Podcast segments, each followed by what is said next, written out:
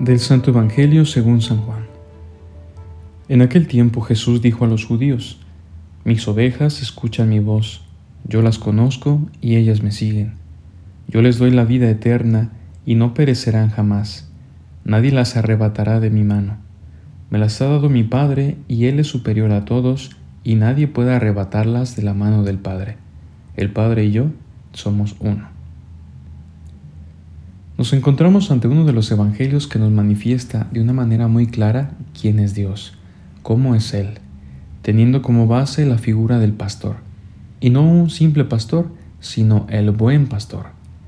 Este se distingue por tener ojos atentos y vigilantes, pues no se puede permitir que ninguna de sus ovejas se le pierda o esté propensa a lastimarse. La mirada de Dios es así, profunda, penetrante, abarca todo cuanto existe, pero se posa de un modo especial sobre sus criaturas, sus ovejas, nosotros. El Evangelio nos dice que su mirada le hizo darse cuenta de que la gente que le seguía estaba cansada y hambrienta, como ovejas sin pastor. Y es que la mirada de Dios no es indiferente ante el sufrimiento de sus criaturas, ni tampoco es una mirada incómoda o enjuiciadora, sino una mirada compasiva que sabe perfectamente lo que habita en lo profundo de nuestros corazones.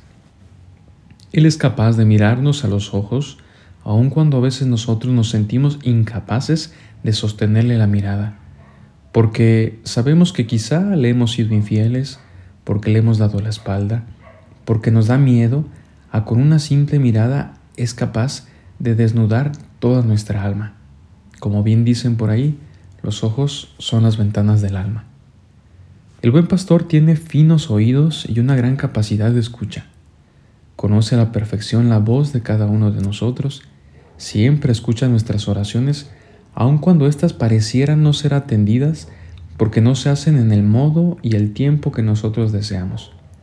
Pero Dios sabe perfectamente el momento preciso en que nos convienen las cosas.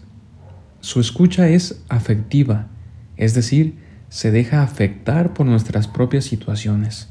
Llora con nuestras tristezas, se alegra con nuestros triunfos, se duele con nuestras enfermedades.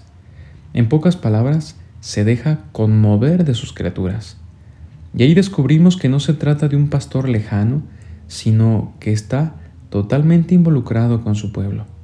Es un pastor que huele a oveja, y no solo porque esté en medio de ellas, sino porque además se ha convertido en una de ellas. Él se ha hecho cordero para experimentar en carne propia la fragilidad humana y transformarla en una condición divina. No olvidemos en este domingo del buen pastor a todos aquellos hombres que hemos sido llamados a ser uno como Él, pastores en medio de una comunidad, pastores con olor a oveja. Oremos por los sacerdotes que, aun cuando siguen siendo ovejas, son llamados a ser pastores a imagen del único buen pastor, para ser capaces de entregar nuestra propia vida por la salvación de todos. Soy el Padre Josué y esto fue Jesús para Millennials. Hasta la próxima.